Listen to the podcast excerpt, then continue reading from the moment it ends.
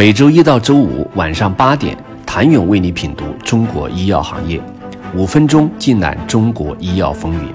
喜马拉雅的听众朋友们，你们好，我是医药经理人、出品人谭勇。四月六号，安徽省集采中心公布第三批国采药品暂停挂网名单，包括九百四十四个批文，涉及大众制药、成都恒瑞制药、千源制药、康恩贝、东北制药集团、石药集团。浙江医药、华东医药、科伦药业、金星药业等在内的多家企业，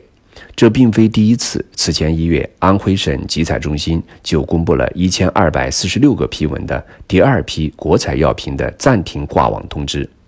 而在二零二零年，安徽省曾暂停了一千五百余个国采药品仿制药批文。二零一六年，国务院办公厅发布。国务院办公厅关于开展仿制药质量和疗效一致性评价的意见提出，同品种药品通过一致性评价的生产企业达到三家以上的，在药品集中采购等方面不再选用未通过一致性评价的品种。所以，并非只有安徽省集采药品未通过一致性评价产品已经在国内被大规模暂停。今年一月，江苏省公共资源交易中心发布暂停采购部分未通过仿制药质量和疗效一致性评价药品的通知，二十一个药品被暂停采购，其中不乏恒瑞、扬子江、正大天晴、科伦等知名药企。其实，从二零一八年一致性评价取得突出进展以来，国内已有二十余个省市发文对未通过一致性评价品种暂停采购。或规定价格必须低于集采价格。其实，从二零一八年一致性评价取得突出进展以来，国内已有二十余个省市发文对未通过一致性评价品种暂停采购，或规定价格必须低于集采价格。显然，随着审评审批的加快，一致性评价已经是集采的入场券。以通过质量和疗效一致性评价作为仿制药入围标准，从根本解决单纯的价格竞争所导致的劣币驱逐良币问题，给予仿制药与原研药公平竞争的机会，以促进仿制药替代，这是医药转型升级中必要的一环。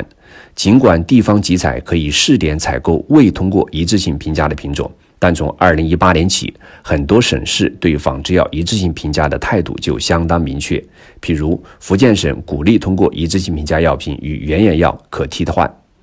有些省市甚至提出直接挂网自主议价，可突破一品两规，